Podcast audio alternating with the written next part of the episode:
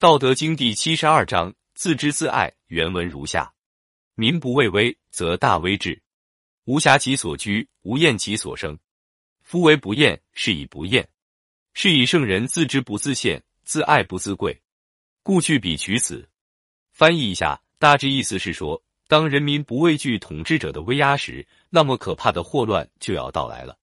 不要逼迫人民，使人民不得安居；不要压榨人民，使人民无以生计。只有不压迫人民，人民才不厌恶统治者。因此，有道的人不但有自知之明，而且也不自我表现，有自爱之心，也不自显高贵。所以要舍弃后者而保持前者。在这里，老子叙述了自己的政治理念和政治理想，又开始对统治者提出一系列的警告。本章就是警告统治者要认清人民的力量，不可肆意妄为。妄为虐民，只能激怒百姓。给自己带来灭顶之灾。具体解析如下：这一章的要点是自知不自现、自爱不自贵这两句。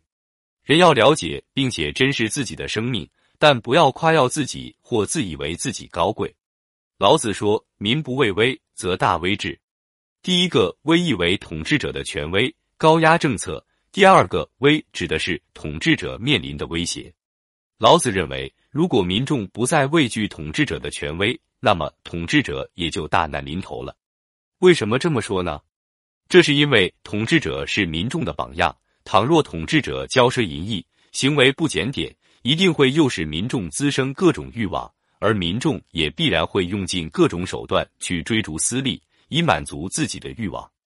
这样一来，民众不惧怕统治者的权威，也就成了很自然的事。其结果必然会导致统治者的地位受到威胁，这是统治者最不愿看到的事情。无暇其所居，无厌其所生。狭义为任意的肆无忌惮的侵犯和扰乱，以至于使人感到不安、窘迫和恐惧。生指的是生长的国度。在这句中，针对统治者地位受到威胁的情况，老子向统治者提出了最严厉的警告，警告统治者要好白为之。不可再作威作福。老子认为，民以生为本，如果他们连最起码的生计都难以维持，那么还惧怕什么苛政和威严呢？所以，一旦人民饥不择食、居无定所，他们就会惹是生非，发生逆乱。这样一来，社会动荡也就成为必然了。夫为不厌，是以不厌。这两句话与前面的两句话相联系，显然省略了一个过渡性的逻辑环节。它的完整形式应该是：故厌其所生，以其被厌。夫为不厌，是以不厌。是以圣人自知不自见，自爱不自贵，故去彼取此。自知与自欺的意义相对立，它是一种绝对的知的状态。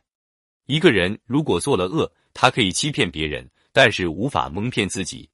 所以这里的知含有良知的意蕴。当人们想方设法为自己的恶行寻找合理依据的时候，这实际上就是企图使自己的良知认同所做的恶行。然而，这是绝对办不到的，因为人们所能办到的只不过是泯灭自己的良知罢了。所以，自知就是对自己良心和良知的认同。自现指的是只以个人的利益为出发点的见解和观念，这事实上就是心中只有自己而没有他人，没有世界。自爱是自知的结果，是对自己天生的良心、良知的认同和热爱。如果一个人只爱自己而不爱他人，那么他就不是真正的自爱者。只有做到爱己及人，这才是真正的自爱。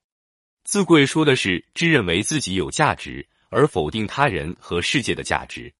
在老子看来，圣人都有自知之明，他们不仅爱自己，也爱百姓。如果统治者因位居高位而炫耀自己、抬高自己，那么他就会骄奢淫逸、恣意妄为，堕落成为压迫民众的暴君。